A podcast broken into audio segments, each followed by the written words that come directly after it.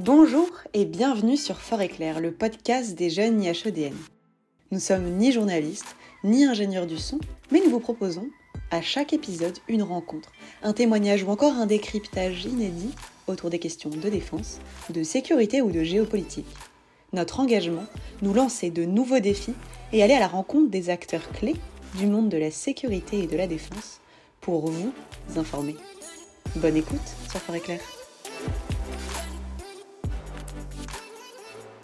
Aujourd'hui, c'est dans le cadre du cycle Diplomatie culinaire du comité Culture et Influence que nous échangeons avec Pierre Raffard au sein des locaux de la Société de géographie, la plus ancienne société de géographie du monde fondée en 1821. Bonjour Monsieur Raffard. Bonjour. Pierre Raffard, vous êtes docteur en géographie de l'Université Paris-Sorbonne et enseignant-chercheur à l'ILERI. Vos recherches portent principalement sur la géopolitique de l'alimentation ainsi que sur les comportements alimentaires et leurs évolutions contemporaines. Vous avez d'ailleurs coécrit Atlas de l'alimentation aux éditions CNRS et en 2021, vous avez publié Géopolitique de l'alimentation et de la gastronomie aux éditions du Cavalier Bleu. Plus récemment encore, vous avez publié un rapport intitulé Une gastrodiplomatie conquérante au service de la France. Ce qui fait bien nos affaires puisque nous allons principalement parler de diplomatie, de gastronomie et de géopolitique. Vous avez donc écrit Géopolitique de l'alimentation et de la gastronomie. Pouvez-vous nous expliquer ce que c'est que la géopolitique de la gastronomie, tout simplement?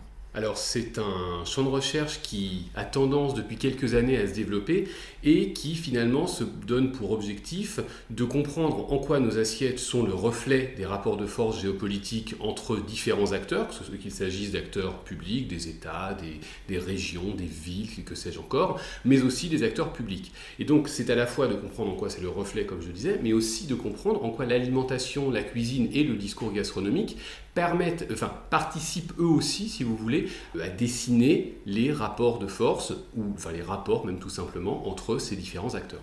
Vous avez évoqué les rapports de force, il y a aussi les rapports qui sont du cadre du soft power, donc la diplomatie culinaire. Qu'est-ce que ça signifie pour vous? Alors la diplomatie culinaire, c'est un terme qui mérite d'être défini parce que finalement on entend un petit peu tout et n'importe quoi. Il ne faut pas confondre, dans un premier temps, ce qu'est la diplomatie culinaire avec ce qu'on voit émerger depuis quelques mois, qui est la gastrodiplomatie. Alors, la, diplomatie culinaire, c'est quelque chose de très ancien qui remonte presque, on va dire, aux, aux origines de l'humanité, c'est-à-dire utiliser l'alimentation, utiliser la cuisine comme un élément du protocole diplomatique. C'est très simple, euh, on est en France, euh, on est français, on connaît tous par exemple les dîners d'État donnés à l'Élysée euh, en, l'honneur d'un chef d'État étranger. C'est de la diplomatie culinaire. Alors quel est l'objectif? Bah, C'est tout simplement d'essayer de se mettre en scène à travers la table, à travers la cuisine, à travers les assiettes, à travers les produits, à travers les savoir-faire culinaires d'un pays vis-à-vis d'une puissance amie ou d'une puissance parfois même euh, ennemie. Alors cette diplomatie culinaire, elle est, comme je disais, elle est ancienne. Hein. Elle a vraiment pris son essor en France euh, à partir de 1815 et du Congrès de Vienne, grâce notamment à notre diplomate qui était Talleyrand et qui, alors pour la petite histoire, avait justement donc pour ce Congrès de Vienne ramener dans ses valises, si je puis dire, plusieurs, euh, plusieurs cuisiniers. Pourquoi? Eh ben, Justement pour une stratégie véritablement diplomatico-culinaire, puisqu'il s'agissait de défendre les intérêts français face des adversaires qui justement avaient pour objectif de se euh, diviser euh, l'empire napoléonien. Et donc bah, Talleyrand euh, avait pris l'habitude lors à la fin des sessions officielles, si on peut dire du Congrès de Vienne, d'inviter les représentants étrangers, les ambassadeurs, autour de plats, dans un magnifique palais loué par ses soins.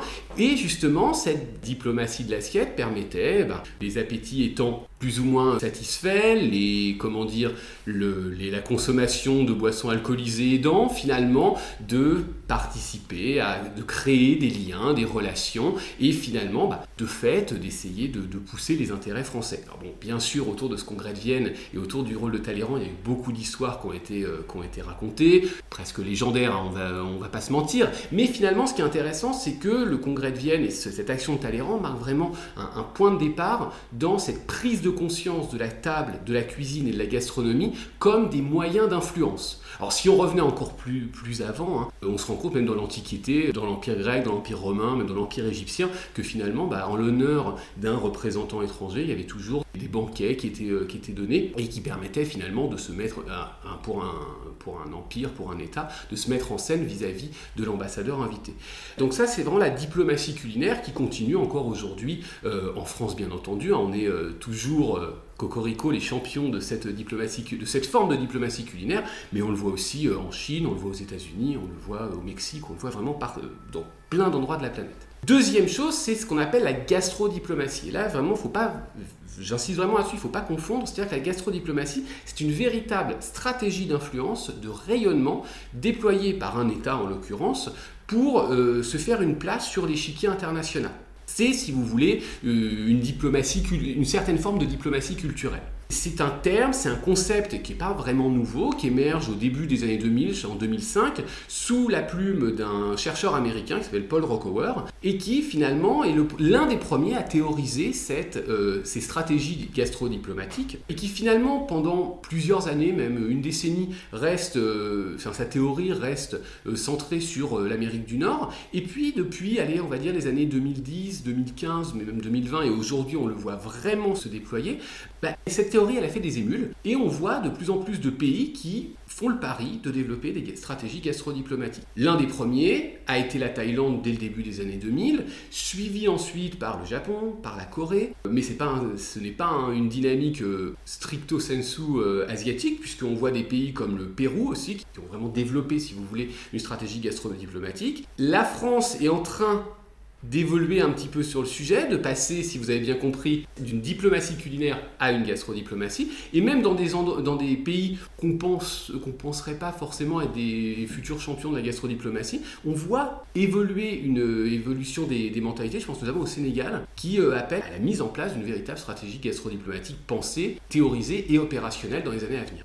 Pouvez-vous nous donner quelques exemples de grands enjeux dans l'histoire de l'humanité en lien avec justement cette euh, géopolitique de l'alimentation? Alors, dernièrement, là, actuellement, on le voit dans le cadre du conflit, euh, du conflit russo-ukrainien, où finalement, les premières semaines du conflit, on a beaucoup insisté sur le théâtre des opérations, sur euh, les, forces armées d'un côté et de l'autre, sur peut-être le déséquilibre entre d'un côté l'armée russe et de l'autre côté une armée ukrainienne présentée au départ comme euh, un petit pousset par rapport à l'ogre russe. Mais on se rend compte depuis quelques semaines, là encore, que ben, finalement, derrière les combats violents, derrière peut-être les expressions les plus coercitives du, conflit, apparaissent d'autres enjeux tout aussi sérieux qui commencent à émerger à court terme, à moyen terme et à long terme. Et l'un de ces enjeux le plus important, eh ben, c'est la question alimentaire, la question agricole bien sûr, mais aussi la question alimentaire. Quand on sait que la Russie et l'Ukraine, à eux deux, représentent environ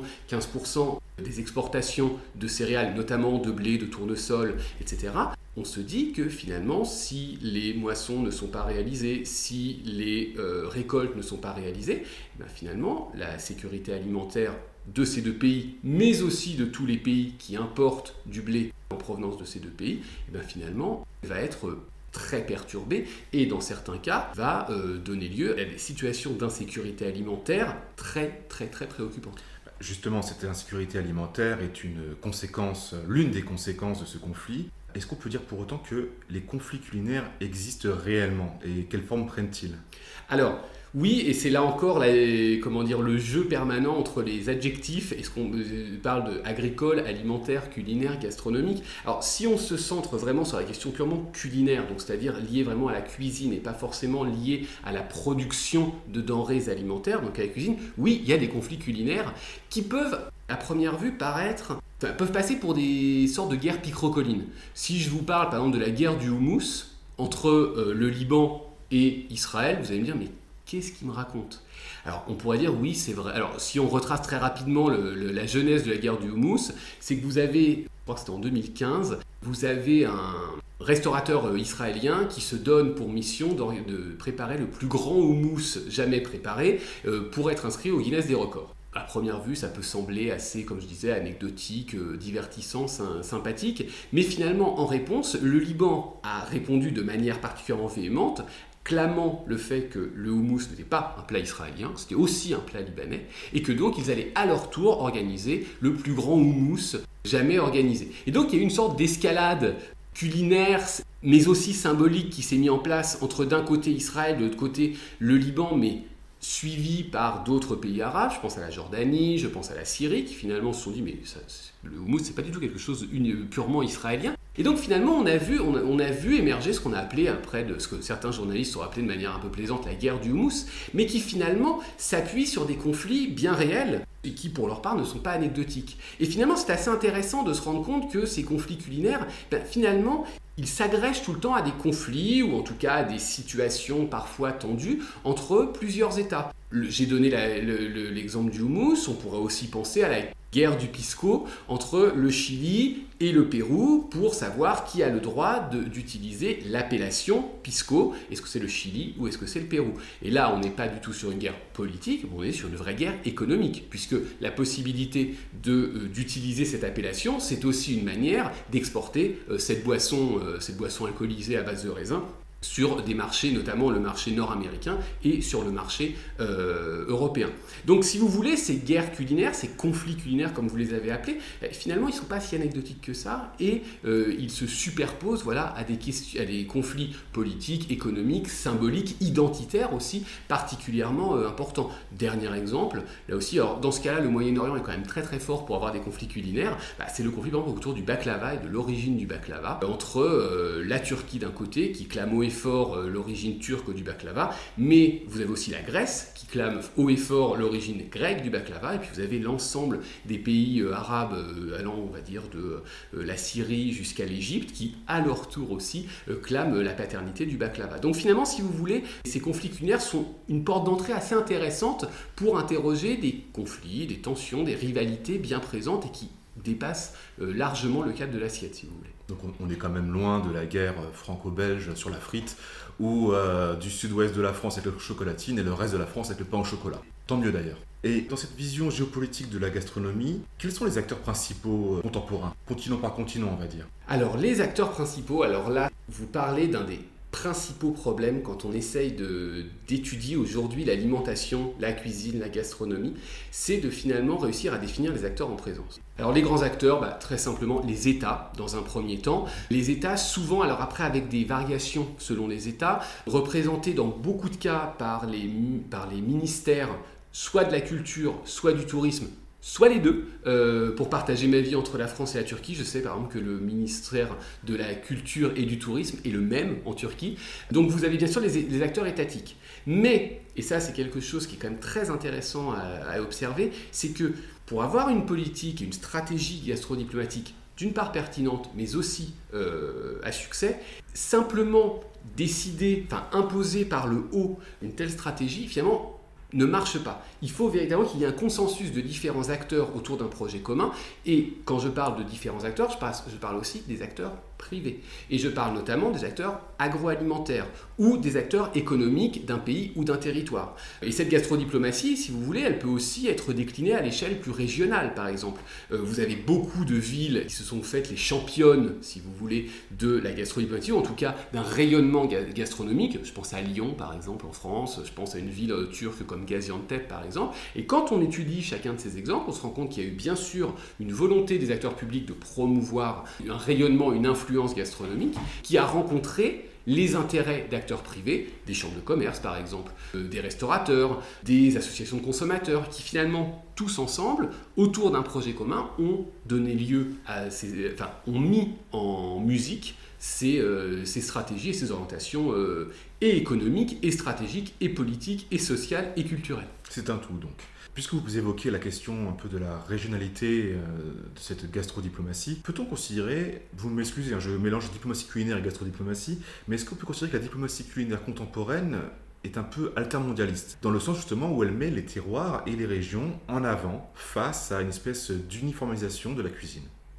Alors, il y a plusieurs choses dans votre question qui sont très intéressantes. Alors, si je le prends dans une optique purement de, on va dire, géostratégie à l'échelle globale, je suis assez d'accord dans votre terme d'altermondialiste, dans le sens où on se rend compte que les nombreux des sont les pays ayant décidé de développer une stratégie gastrodiplomatique à être des pays qui occupent une place, allez, sans aucune euh, prétention ou quoi que ce soit de ma part, une place plutôt secondaire sur l'échiquier international. Je vous parlais tout à l'heure du Pérou, je vous parlais de la Thaïlande, je vous parlais du Sénégal qu'on le veuille ou pas, ce ne sont pas des pays qui, ont une, puissance comme peuvent l'avoir la Chine, l'Inde, les États-Unis ou même l'Europe. Donc finalement, euh, choisir de faire un pas de côté, choisir de développer une nouvelle forme de, euh, de stratégie d'influence, reposant sur la cuisine, la gastronomie, et finalement leur permettre de se distinguer au sein d'un jeu international de plus en plus concurrentiel. Donc je suis d'accord avec vous sur cette, euh, sur cette dimension altermondialiste. La deuxième chose, vous évoquiez la question de l'homogénéisation. Alors c'est une sorte de discours ambiant dans lequel on baigne tous. Alors moi j'aurais tendance à prendre le contre-pied et à vous rétorquer, si vous voulez, que finalement l'offre alimentaire disponible n'a jamais été aussi riche qu'elle ne l'est aujourd'hui et que cette idée de l'homogénéisation de nos pratiques, on va tous manger la même chose, on va tous manger du fast-food de, piètre qualité, mais finalement a fait long feu. Euh, c'était le cas, alors on se souvient en à la fin des années 90 de euh, euh, José Bové démontant un McDonald's à Millau. À cette époque-là, on ne savait pas vraiment, on était vraiment aux prémices de cette nouvelle étape de la mondialisation alimentaire, donc c'était tout à fait normal de s'interroger sur l'avenir des cuisines nationales, des cuisines régionales, des cuisines de terroir. Aujourd'hui, 20 ans après, 25 ans après même, on vieillit, euh, j'aurais tendance à dire que finalement l'offre euh, disponible finalement, quand il suffit de sortir, euh, je ne sais pas ce que vous allez manger ce soir, mais vous allez avoir le choix entre manger de la cuisine très française, euh, un bourguignon, une blanquette, euh, une flamencuche alsacienne, ou peut-être un biryani indien, ou peut-être un dolé camerounais, ou peut-être un tacos mexicain ou français, d'ailleurs c'est assez intéressant, ou un kebab moyen-oriental, etc. Donc, et on pourrait multiplier les exemples à l'infini. Donc moi j'aurais tendance à dire sur cette question de la mondialisation alimentaire que finalement, oui, les pratiques se mondialisent, mais en même temps, cette mondialisation permet aussi un enrichissement de, euh, l'offre disponible. Donc, altermondialiste sur le profil des, euh, pays qui sont euh, concernés, altermondialiste comme une sorte de lutte pour préserver nos patrimoines locaux, je suis plus nuancé sur cette question. En quelque sorte, on a trouvé une nouvelle voie dans le système. Voilà, tout à fait. on va revenir un petit peu à la France. Et justement, dans cette géopolitique culinaire, euh, gastronomique, quels sont les atouts de notre cher pays? Quelles sont les menaces? Par exemple, certaines mauvaises langues euh, disent que la cuisine française est un peu figée. Et de manière générale, comment renforcer notre diplomatie culinaire? Alors, notre principal atout, je ne vais pas dire que la cuisine française a une richesse incroyable parce qu'elle n'est pas la seule. Si vous allez en Chine, les cuisines chinoises sont fascinantes. Même chose en Inde, même chose au Mexique, même chose en Turquie, même chose. La plupart, enfin, de très très très nombreux pays euh, dans le monde peuvent s'enorgueillir d'une euh, richesse culinaire et gastronomique assez incroyable. Par contre, là où la France a vraiment un train d'avance par rapport à ses potentiels concurrents, c'est la force qu'elle porte en elle et sa force de représentation et sa force symbolique. C'est-à-dire que quand vous allez à l'étranger, enfin tous les gens qui sont à l'étranger ont pu faire euh, l'expérience, euh, l'expérience personnelle, euh, quand vous dites que vous êtes français, finalement, la France, c'est sa cuisine, la France, ce sont ses produits, ce sont ses vins, ce sont ses fromages, etc. Donc la France, elle est particulièrement chargée euh, sur le plan symbolique. Et ça, finalement, c'est un héritage et c'est un, un trésor sur lequel le pays peut construire. Ensuite, moi, à mon sens, il n'existe pas encore de gastrodiplomatie française. C'est-à-dire qu'on a une riche histoire culinaire, c'est vrai. On a euh, cette, comment dire, ce rayonnement euh, symbolique, mais reste à mettre ça en musique. C'est-à-dire que moi, à ma connaissance, on n'a pas encore de véritable stratégie globale, d'ensemble, d'orientation, d'orientation générale sur lesquelles construire. J'ai vu récemment, par exemple, je crois qu'il y a quelques mois, Guillaume Gomez, donc l'ancien chef des cuisines de l'Élysée, avait été nommé ambassadeur de la cuisine française auprès du président. C'est très très bien, mais je pense que c'est une première étape. C'est-à-dire qu'ensuite, maintenant, je me demande, cette nomination, quelle résultats, ou en tout cas quelles orientations elle va apporter. Ce que je peux voir aujourd'hui, c'est qu'on a un fourmillement d'initiatives dans les territoires français de métropole ou d'outre-mer, les deux, hein, vraiment, mais en même temps, ça reste des initiatives un petit peu disparates qui, à mon avis, auraient tout à gagner à avoir une sorte de ligne directrice. Cette ligne directrice, à l'heure actuelle, je ne la vois pas encore. Je ne dis pas, euh, je ne suis pas dans le, dans le secret des dieux, et peut-être que justement il y a en ce moment des discussions qui sont menées pour avoir ces orientations. Et l'idée justement de la note que vous avez mentionnée au départ dans votre introduction, c'était justement ça euh, l'objectif de cette note, c'était de modestement proposer certaines pistes de réflexion pour véritablement construire là encore de manière consensuelle, en associant tous les acteurs dont je parlais précédemment, donc les acteurs publics, les acteurs privés, les acteurs agricoles, les acteurs alimentaires, les acteurs agroalimentaires, les associations, les associations de consommateurs, les consommateurs aussi bien entendu, euh, pour justement développer une vraie gastrodiplomatie conquérante qui ne soit pas uniquement une volonté simplement de se goberger autour de notre patrimoine alimentaire et gastronomique. Il me semble qu'on nous avons fait le, tour de la question de la gastrodiplomatie. Pouvez-vous nous conseiller un livre, un film et terminer avec une petite citation? Alors, un livre, euh, c'est un petit livre américain qui s'appelle Food, un titre tout ce qu'il y a de plus euh, basique, qui a été créé par un chercheur américain qui s'appelle Warren Belasco, qui a été publié au tournant des années 2000, et qui est un, manuel absolument magnifique pour comprendre tous les enjeux euh, sociaux, politiques, économiques, identitaires autour de l'alimentation. Donc Food de Warren Belasco, aux éditions Berg, je crois. Alors le film, là encore, on va faire un film en rapport avec l'alimentation. le Festin de Babette est un film que j'aime énormément avec Stéphane Audran, qui est adapté du roman de Karen Blixen, euh, qui a le nom éponyme, et qui finalement fait parfaitement comprendre la dimension sociale de la table, puisque ça se passe dans la, Scandinavie euh, du, euh, je crois que c'est fin 19e ou début 20e, et vous avez une cuisinière française qui est employée et qui finalement avec ça, qui éveille au plaisir de la chair, une chair respectable, hein, bien sûr, hein, au plaisir de la chair, un groupe de notables villageois euh, protestants. Et vraiment, il y, a des scènes absolument magnifiques pour comprendre le rôle de la table. Alors, si aussi dans le rôle de la table comme lieu géopolitique et lieu de conflit et de rivalité, bah, j'aurais tendance à, aussi, là encore, à regarder vers la Scandinavie et à conseiller Festen, qui est un film, là encore, je crois, des débuts des années 2000. Bon, je ne vais pas déflorer le film, mais, euh, vraiment, je conseille à nos auditeurs Festen. Concernant la citation, alors c'est une citation que là je vais, euh, euh, je vais trouver euh, en 1975 dans la bouche d'un dénommé Earl Butts, que les gens en France ne connaissent pas du tout. Il a été le secrétaire d'État aux affaires agricoles de l'administration Nixon, qui disait, non sans une certaine dose de cynisme, que les hommes affamés n'écoutent que ceux qui ont un morceau de pain. Donc c'est, comme je disais, très cynique, mais qui finalement nous fait bien comprendre, vous me posiez la question sur le rôle de l'alimentation euh, dans les relations internationales et la géopolitique, bah, je pense qu'avec cette phrase, Butts nous, nous fait une sorte de synthèse, certes cynique, mais euh, tout à fait pertinente. Et j'avais presque oublié, mais est-ce que vous pourriez nous donner un plat pour conclure nos échanges, un plat emblématique qui vous a marqué ces derniers temps? Alors, J'aurais presque tendance, plutôt qu'un plat, euh, je vais prendre quelques libertés, je vais dire un produit emblématique. Alors ça va pas être très, euh, très nouveau, mais j'aurais tendance à dire le blé. Parce qu'on le voit avec le conflit euh, russo-ukrainien, on a à mon sens, un peu trop tendance à oublier que le blé est un élément géopolitique de premier plan. Alors là, on a finalement comme un boomerang, ça nous revient en pleine figure. D'ailleurs, euh, ça, m'amusait parce que cette semaine, le magazine The Economist consacrait sa couverture à euh, la catastrophe alimentaire qui arrive avec un épi de blé. Et donc chaque grain de blé sur l'épi était remplacé par une tête de mort. Et j'ai trouvé que c'était vraiment une couverture magnifique, quoique tragique. Donc j'aurais tendance à dire le blé, parce que finalement c'est un produit qui à lui seul euh, synthétise absolument tout ce que j'ai essayé d'expliquer euh, aujourd'hui, c'est-à-dire euh, une dimension agricole, le blé nourrit une majorité de la population mondiale aujourd'hui, une dimension aussi culturelle, le blé a créé des civilisations, les civilisations du blé, le Moyen-Orient, l'Europe, ça ce sont des civilisations qui se sont créées à partir du blé. C'est aussi une dimension symbolique, c'est une dimension politique, on le voit aujourd'hui, c'est aussi une dimension bien entendu économique. Donc voilà, j'aurais tendance à dire le blé. Très très bon exemple, je trouve.